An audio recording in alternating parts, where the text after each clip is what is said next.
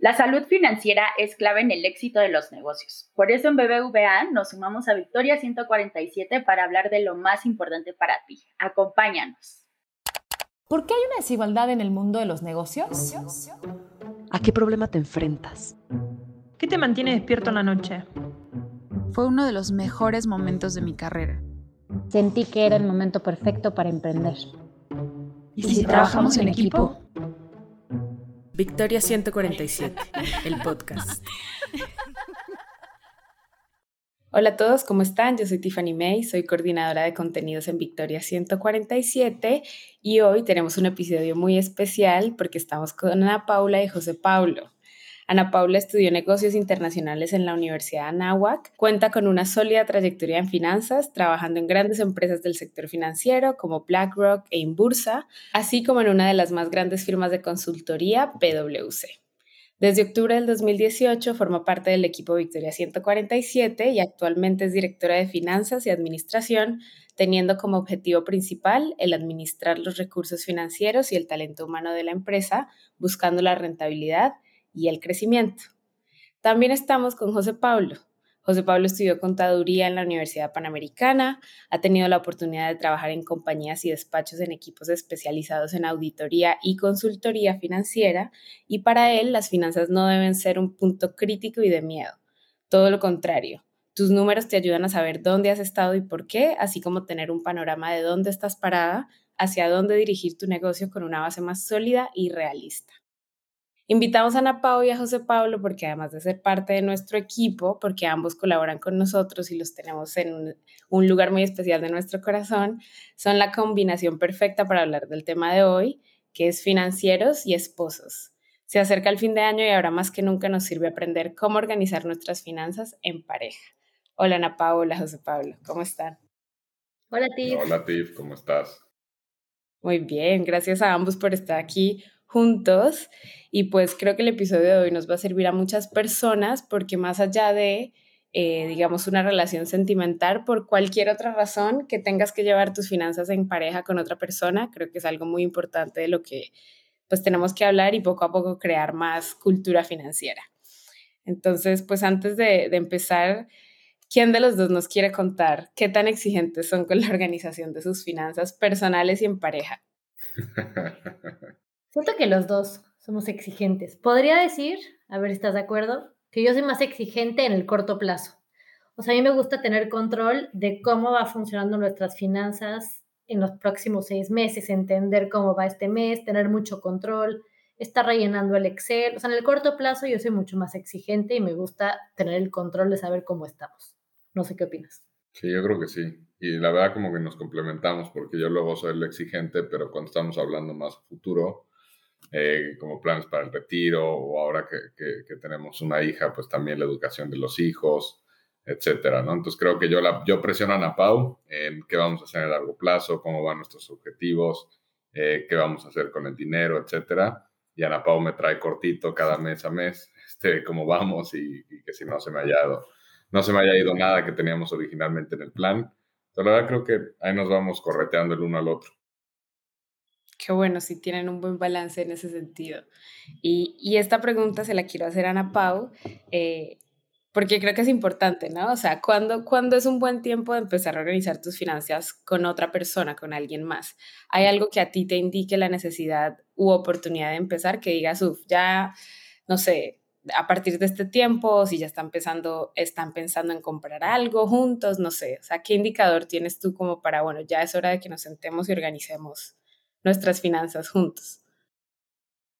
Es una muy buena pregunta porque creo que muchas veces creemos que para empezar a hablar de tener finanzas en conjunto, como dices, con otra persona tiene que ser algo enorme, ¿no? Muchas veces pensamos que es cuando queramos comprar una casa y creo que no, creo que es cuando tengan un objetivo en común. Y objetivo en común, llámese, queremos adoptar un perro juntos, queremos hacer un viaje juntos, como bien dices, en pareja, tanto relación amorosa como con amigos queremos o ya irte a un, vamos a irnos a vivir juntos, entonces empecemos a hablar de dinero, qué expectativas tenemos en, si vamos a vivir juntos, cómo vamos a gastar el dinero, qué esperamos los dos de esta nueva vida juntos. Entonces creo que es independiente, no importa el tamaño, es en el momento que tengas un objetivo en común. Yo creo que antes de eso no es realmente necesario pero ya por más chiquito que sea, y también puede ser solamente una vez, decir, vamos a hacer este viaje juntos, hagamos un plan por tres meses de ahorro para lograr este objetivo, y luego seguimos cada quien por su lado y volvemos a hablar en otro momento cuando tengamos otro objetivo en común. O sea, lo, que dicen a Pau, eh, los planes no necesariamente tienen que ser a largo plazo o por 10 años, o sea, puedes planear un viaje, es algún objetivo de corto plazo y lo puedes hacer en pareja, y cuando acaba, pues ese plan ya se logró, ese objetivo se cumplió, y, luego puede venir otro, ¿no? Porque luego a veces pensamos que, se tiene que hablar del dinero y siempre es todo a largo plazo y todo en un, mismo, en un mismo plan, pero la verdad es que no es así. Cada pareja está en su etapa y, las circunstancias de su vida cambian. Entonces, así como eso cambia, los planes también van cambiando y entonces muy buen punto el que dice Ana Pau. Totalmente, sí. Incluso podría pensar en momentos en los que uno hace algún plan o tienen un plan en conjunto, hacen toda una dinámica, un plan, una organización, pero después por alguna razón dejan de vivir juntos, alguien se va a otro país o no sé, estoy pensando que, que es un buen punto porque no es algo como que te ate a siempre tener esa dinámica, sino teniendo en cuenta siempre el objetivo que quieren, al que quieren llegar, ¿no? Y, y gracias por tu respuesta. Y ahora esta se la quiero hacer a José Pablo, em, que va en la misma línea de, pues, cómo empezar, ¿no? Y es, ¿qué preguntas básicas tenemos que hacernos? Es decir, ¿qué datos, cifra, información tenemos que saber el uno del otro? Em, ingreso anual, deudas, ¿qué está tu nombre? ¿Qué está mi nombre? No sé. ¿Qué, qué, qué dirías tú que son preguntas básicas como para, pues, que la otra persona tiene que saber, pues, para tener en cuenta y armar este plan juntos? Buena pregunta. La verdad es que lo voy a atar con, con lo que decían a Pau y lo que decíamos sobre los objetivos. O sea, logro lo primero que se tiene que hacer y se tiene que preguntar la pareja y va a depender de la etapa en la que estén, es cuál es el objetivo financiero que quieren lograr, u objetivos. Eso es lo principal. Si no hay un objetivo claro, pues puedes planear lo que tú quieras, pero si no hay una clara meta, es, mucho más difícil. Yo creo que lo primero es plantear cuál es el objetivo en pareja, pues como decíamos, un viaje, eh, comprar una casa, mudarse juntos, etc. Entonces sería la primera.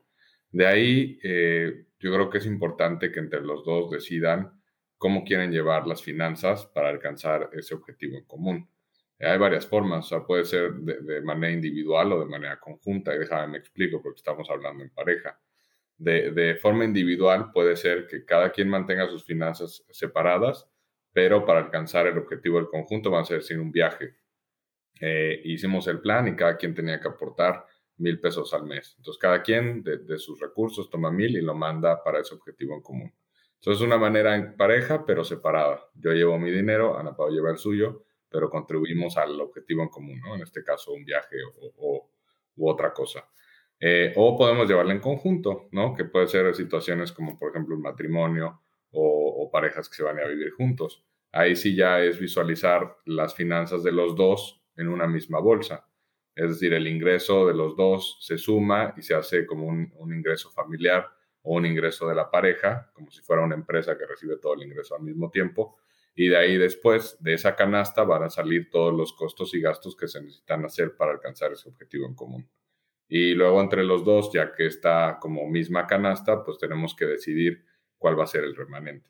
Y de los datos que preguntabas, yo creo que ahí viene la pregunta. Ya cuando estás decidiendo eso, si es canasta conjunta o separada, pues es muy importante saber cuál es el ingreso de cada quien y, a cuánto puede llegar el ingreso de la pareja en su conjunto. Y a la vez, lo que decía, cuánto va a costar ese plan que quieres lograr, el que sea, ¿no? Y si es suficiente el dinero que los dos van a aportar para alcanzarlo, ¿no? O sea, hay que buscar otras fuentes de, de ingreso. O si no, o si realmente hay un remanente, eh, también es súper importante cómo, cómo se va a distribuir ese remanente y para qué se va a utilizar. Yo creo que con esos puntos, eh, ahora sí que hay, hay, mucho que hablar, y, pero así los pondría en ese orden y al menos esos datos. Genial, está, está muy bueno. Gracias por tu respuesta también.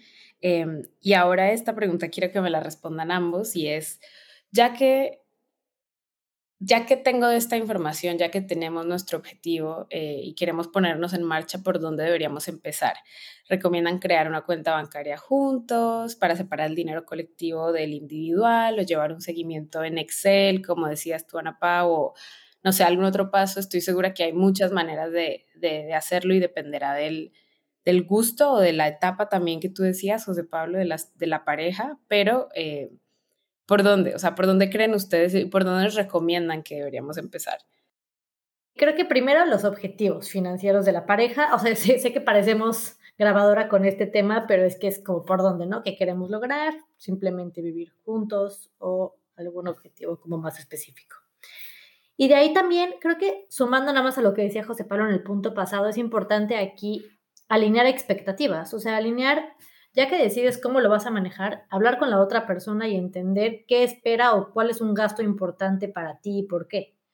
Y entender qué estilo de vida quieres llevar en caso que ya van a vivir juntos. Para tal vez para mí es muy importante siempre tener mucha comida, y para la otra persona tener muchas mascotas, no sé, estoy hablando de cualquier cosa, ¿no? O para él es muy importante el ahorro a largo plazo y eso, la primera vez que empezamos a, a platicar de, de, finanzas en pareja, fue un, él decía, no, pues es que hay que ahorrar, te voy a inventar, un 20%. Yo decía, no, hombre, ¿y entonces qué va a pasar ahorita en el corto plazo si, si, si sale algún imprevisto? Y entonces ahí empiezan como las discusiones, y, pero por eso es tan importante hablarlo.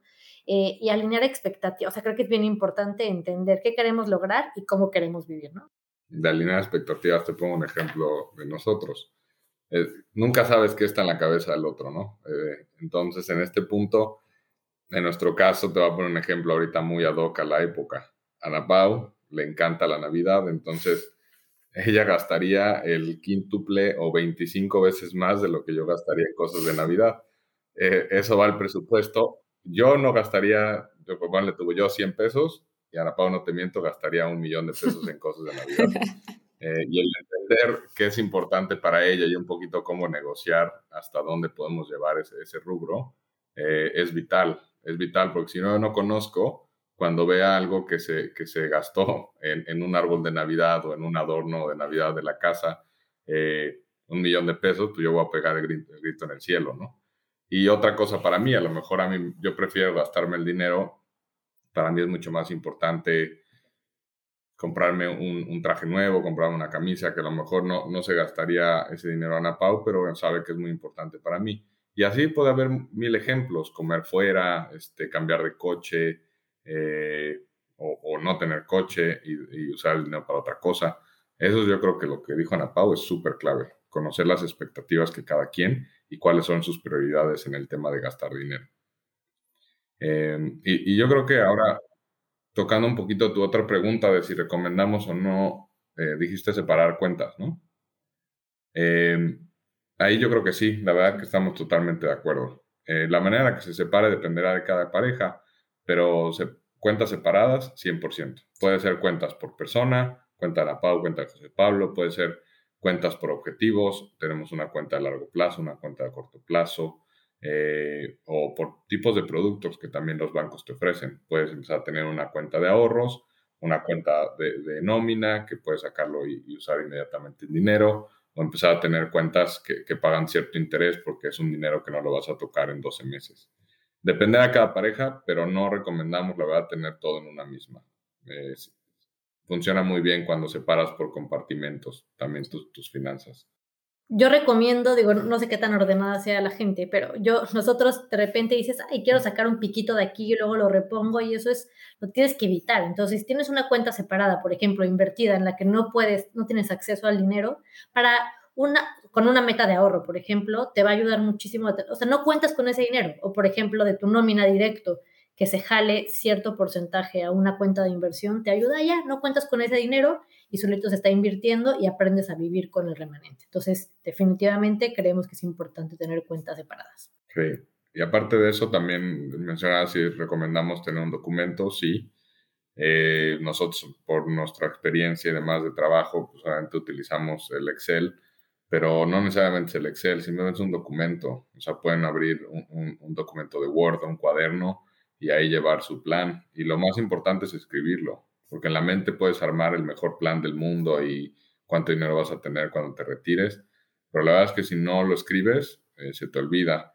Y si no lo escribes para que la otra persona lo vea y, tu pareja lo pueda analizar contigo y retártelo, también es bienvenido el reto en el plan. Eh, entonces, por eso es vital. Eh, no importa el formato, no importa dónde, pero escríbanlo. Eso está buenísimo. Creo que son buenos, buenos pasos para empezar. Lo que decían de las expectativas, siento que es muy importante porque, y, vamos a hablar ahorita de eso un poco, ¿no? Pero lo que, lo que decía al principio de el hablar, ¿no? Del, hay muchas personas en general, no solo parejas, que no comunicamos las expectativas de cualquier cosa, de este proyecto, de este trabajo, de este logro, de este viaje, de lo que sea. Y, y creo que se están ustedes centrando mucho en la comunicación y creería que es súper importante, pues en las finanzas también. Em, y, y, me lleva esto también a mi, a mi siguiente pregunta, que es, ahora después de hablar del cómo, ¿no? Y de estos pasos como concretos que, que ustedes nos han dado, hablemos un poco del por qué. O sea, ¿por qué deberíamos tomar estos pasos? O sea, si alguien está escuchando y dice, bueno, pero nos ha funcionado hacerlo pues así, cuando tenemos, tenemos y podemos hacerlo así y cuando no, pues no. Eh, pero ustedes, ¿por qué les recomiendan a, una pareja organizar sus finanzas, hablar de ingresos y, normalizar pues esta cultura de, del dinero? Totalmente. A ver, yo, lo voy a responder más fácil porque como seres humanos siempre odiamos las sorpresas y odiamos los imprevistos y odiamos lo que no estamos preparados. Pues yo creo que el hablar del dinero con tu pareja y el, y el planificar un poco, me refiero un poco a tres líneas en un cuaderno, cuánto ingreso tenemos, cuánto queremos gastar, cuánto nos queda, es mejor que no hacer nada.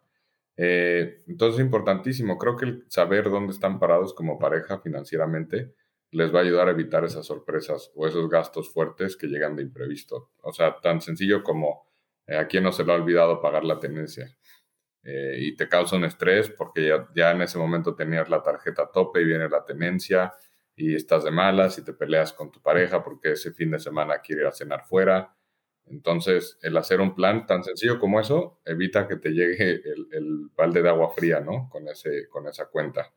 Justo, o sea, creo que a todos nos ha pasado con la verificada, con la tenencia y sí, poder adelantarte a un plan. Yo por eso soy muy enfocada luego en el corto plazo para saber, el siguiente mes viene esto, entonces aguas, bajémosle aquí porque viene este gasto más fuerte y si no, de repente cae la sorpresa. Y también yo le sumaría, o sea, uno como pareja, hablabas de la comunicación TIF, y como pareja te da confianza entender, o sea, te, te da confianza y te da ilusión saber que están encaminados hacia el mismo objetivo y que lo están logrando, o sea, aumenta siento que la comunicación en pareja, y en pareja hablemos en general de cualquier tipo de relación, ¿no? De, saber que, van hacia el mismo objetivo. Y también, pues, lo mismo que hablábamos de alinear eh, las expectativas, ¿no? O sea, todo el punto anterior también aquí creo que por eso es tan importante, porque si estamos en el mismo entendido, entender qué es lo que espera la otra persona, nos alineamos y tenemos, y saber que los dos tenemos las mismas, los tres, lo que sea, mismas prioridades, eh, ayuda a, llegar al mismo objetivo, si no de repente cae la sorpresa, o sea, regresa todo a lo mismo, ¿no? Si no estás bien alineado, caen sorpresas de por qué gastaste tanto en Navidad, si no me habías dicho, por qué llegó tan cara la tarjeta este mes, entonces como que normalizarlo y poder hablarlo es importante. Y otra cosa también es dejar de verlo como un momento tan incómodo, pero también no estar hablando de dinero todo el tiempo, porque también estresa estar hablando de dinero todo el tiempo, esto ya es como muy personal, ¿no? Nosotros buscamos espacios para hacerlo, tal vez buscamos digo, yo soy medio controladora en esto, pero cada 15 días sentarnos con una copita de vino, relajados y platicarlo. Porque si estás todo el tiempo como revisando, te estresa, pero también si lo dejas pasar demasiado tiempo y de repente quieres revisar lo que pasó el último año, ya ni te acuerdas y te empiezas a pelear de por qué le hiciste así. Entonces, como que buscar esos espacios y que no pase tanto tiempo entre uno y otro. Sí, la verdad también el, normalizar el tema del dinero en pareja, yo creo que ayuda a generar confianza. O sea, al final el dinero es uno de los temas más privados o pueden ser temas muy sensibles. Y el normalizarlo y hablar abiertamente de eso con tu pareja va a generar confianza. Y, también te permite conocerla. Hay, hay, conversaciones que jamás te llevarían a conocer lo que llegas a conocer cuando preguntas de dinero, ¿no? Y qué quieres hacer con el dinero y qué quieres hacer con el dinero de aquí a 10 años. Y qué pasa si tenemos hijos cuánto quieres gastar en educación. O sea, eh, el tema del dinero hace que conozcas profundamente a la persona también con la que estás.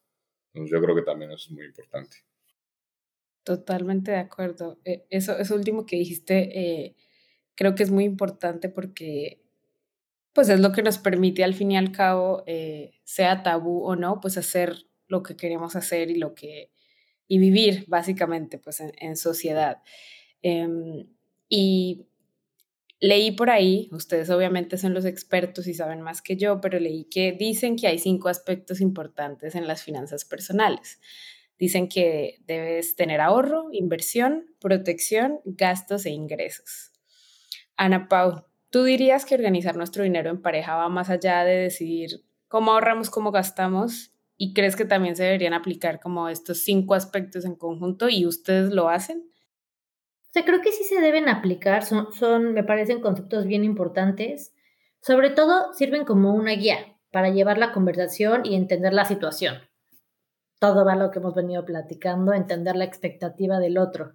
Es importante hablar del ahorro, queremos ahorrar o no y cuánto queremos, y a corto o a largo plazo, queremos invertir en qué, en una propiedad, eh, invertir el dinero, pues no sé, hay tantas maneras de invertir el dinero protección, qué tanto queremos cubrirnos, ¿no? O sea, tanto en seguros como en tener hasta una caja chica, un fondo para cualquier imprevisto. Entonces te ayuda a tener una guía y creo que es buenísimo para empezar la conversación. O sea, me parecen cinco conceptos como bastante interesantes que ayudan a tener la conversación. Y agregaría que es importante el orden, el orden de estos conceptos, porque algo que pasa siempre es que creemos, si tú metes el ahorro, creemos que vamos a ahorrar lo que nos sobra. Es la peor práctica que hay porque nunca nos va a sobrar. Te acostumbras a vivir, o sea, si tienes más, te acostumbras a vivir con más. Entonces, creer que, ay, gasto todo y al final lo que me quede lo ahorro, nunca va a suceder. Entonces, es bien importante, o sea, yo pondría que de estos cinco conceptos, primero hay que ver cuál es el ingreso, ¿no? ¿Cuál es la bolsa general? ¿Cuánto tenemos? Tanto separado o, o en conjunto. De ahí cuáles son los gastos fijos, porque hay que entender que hay cosas que tienen que pagar sí o sí. Una renta o un gasto hipotecario un, digo, sí, seguro de gastos médicos yo lo veo como un fijo, ¿no? Porque algo que tienes que pagar, servicios, hay ciertas cosas que son, lo tienes que pagar sí o sí. De ahí yo pondría el ahorro y las inversiones, ¿no? como en el mismo rubro. O sea, entender de este ahorro qué parte va a corto plazo y cuáles serán tal vez inversiones a largo plazo. De ahí yo me iría a la parte de protección, o sea, tener este colchón ahorita, la pandemia nos vino a enseñar que todo puede pasar, hasta lo que creíamos imposible puede pasar. Entonces, tener mínimo un colchoncito por sí, enfermedades, lo que sea. Y por último, entran los variables, yo así lo dividiría estos gastos, que es el entretenimiento. Eh, que es bien importante sí mapearlo y sí ponerlo ahí, porque si no dejamos de vivir, ¿no? Y solamente trabajar para estar pagando cosas, pues deja de tener sentido, ¿no? Yo diría que es básico tener esta parte de entretenimiento. De hecho, nosotros, para mí es bien importante la independencia económica, bueno, para los dos, ¿no? Entonces, nosotros aparte de todo esto, tenemos cierto, o sea, nosotros tenemos una bolsa en común y aparte tenemos ciertos rubros donde cada quien tiene dinero para usar en lo que quiera. Ahorrarlo, donarlo, diversión, lo que quieras, pero para poder tener esa independencia y yo no le rindo cuentas a nadie, nadie me rinde cuentas y eso nos ha funcionado muy bien a nosotros, pero sí el orden creo que es bien importante, pero sin olvidar la última parte de entretenimiento y como bien dice Steve, vivir, ¿no? Y que el dinero deje de ser esa fuente de estrés, sino también de ilusión y de ver todo lo que podemos hacer. Y son cinco, cinco rubros, Steve, entonces parece que, es un montón de cosas al mismo tiempo. La verdad es que depende de la situación de la, pareja, o sea, muchas veces eh, uno, uno quisiera tener todo para todo, al mismo tiempo, tener para invertir, para ahorrar, para gastar, para diversión. Y hay épocas en las que no es así. Pero sin embargo, este, estos cinco, como decían a Pau, si te sirven de guía, pues a lo mejor este trimestre o este mes sabes que no hubo, pero tuviste que cubrir los fijos y, con eso vivieron bien, gracias a Dios. Y lo bueno, la parte que querían de inversión no se pudo realizar. O el, el ahorro, la meta que tenían ambiciosa tampoco se pudo lograr. El tema es que lo tengan de guías y se tengan paciencia porque van a cambiar la etapa en la que están, van a acabar las, cambian las circunstancias, puede llegar una pandemia, eh, pueden bajar las ventas de sus negocios, etcétera. Entonces hay que tener paciencia y mantener estas cinco directrices como, como lo que son, como una guía y no estresarse si un mes no se cumplió al centavo que ustedes habían planeado. Entonces yo creo que también hay que tenernos paciencia de que hay veces que sí los vamos a lograr tal cual como lo planeamos, pero también hay otras que no y también hay que ser flexibles con, con la pareja y con uno mismo de, de, de que a veces no, no, no, llegas y lo importante es seguir planeando y ver cómo lo vas a remediar, pero yo diría que eso también es muy importante. Siento que esto último que acabas de decir eh, va con lo que en tu introducción decía, ¿no? Que tú también crees y eres un promotor de que el dinero no debería ser un dolor.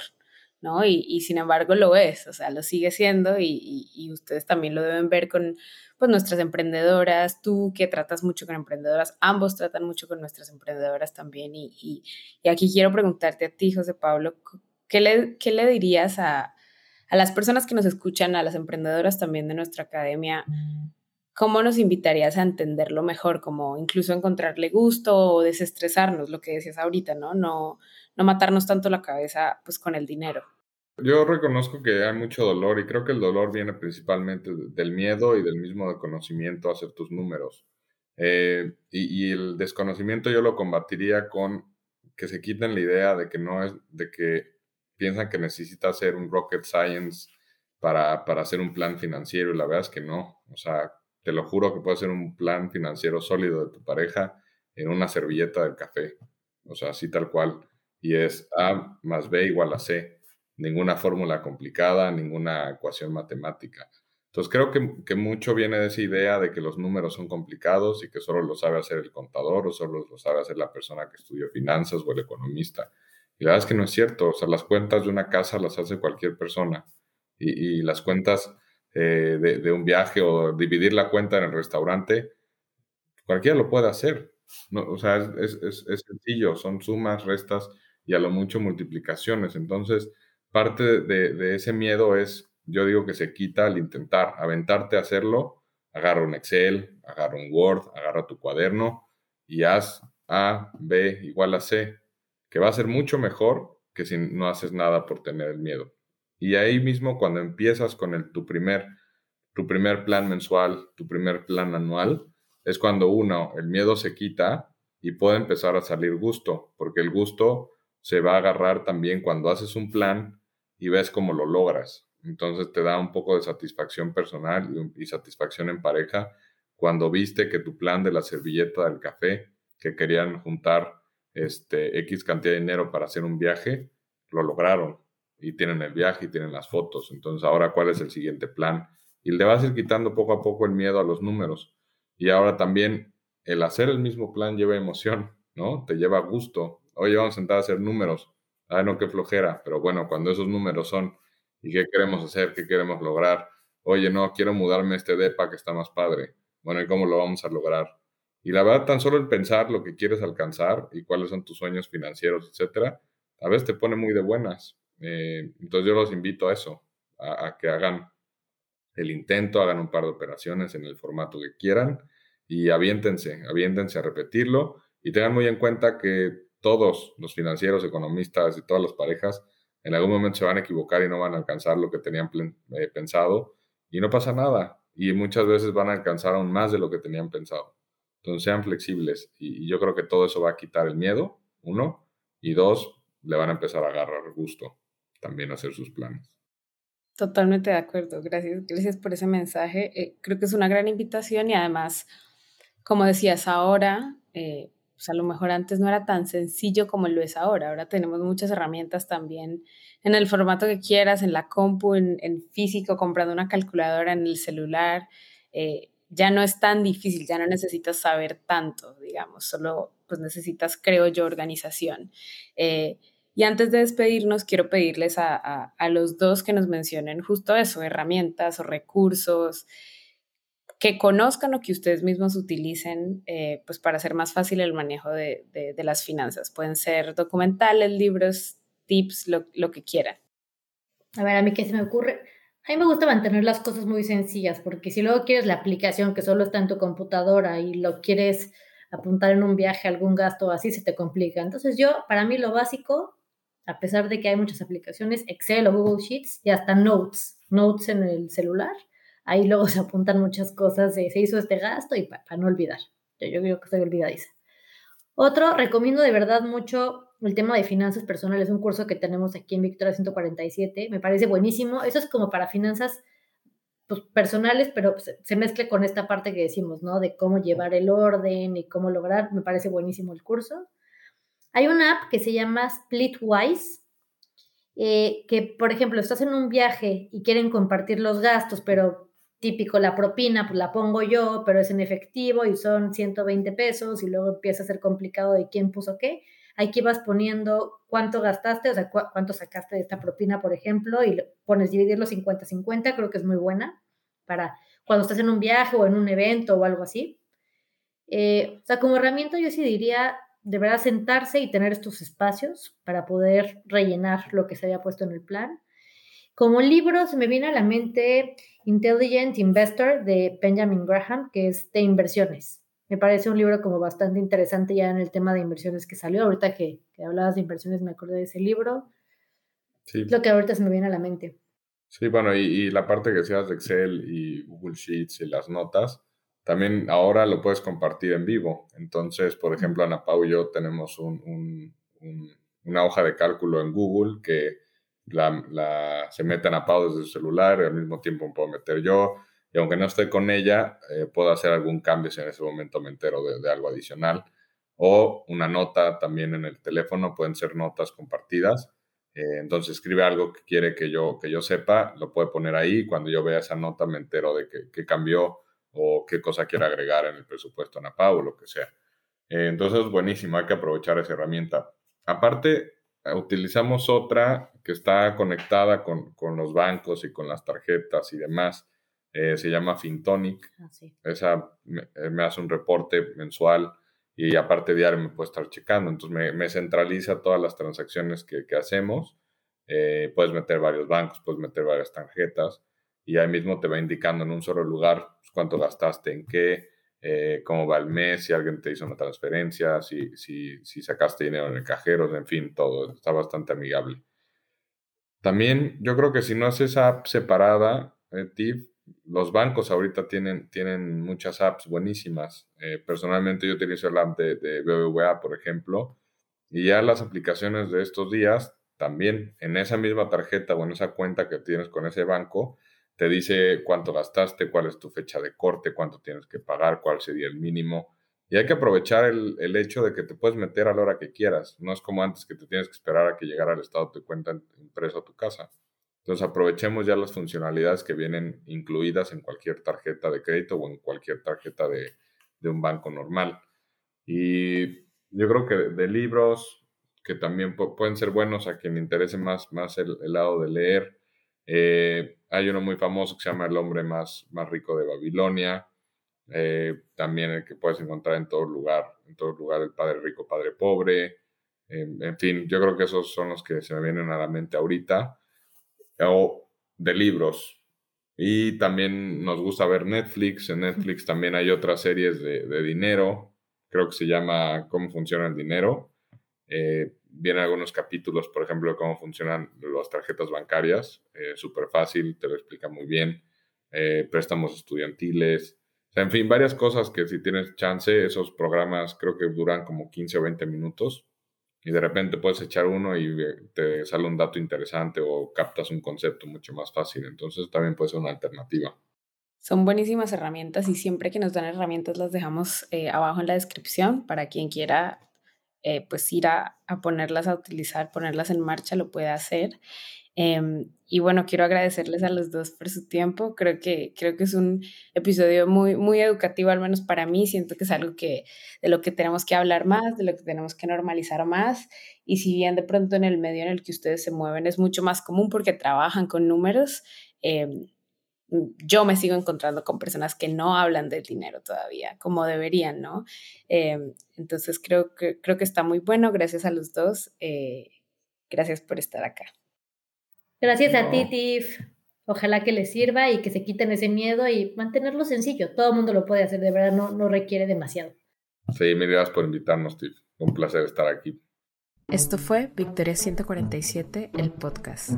Síguenos porque tenemos episodio todos los miércoles.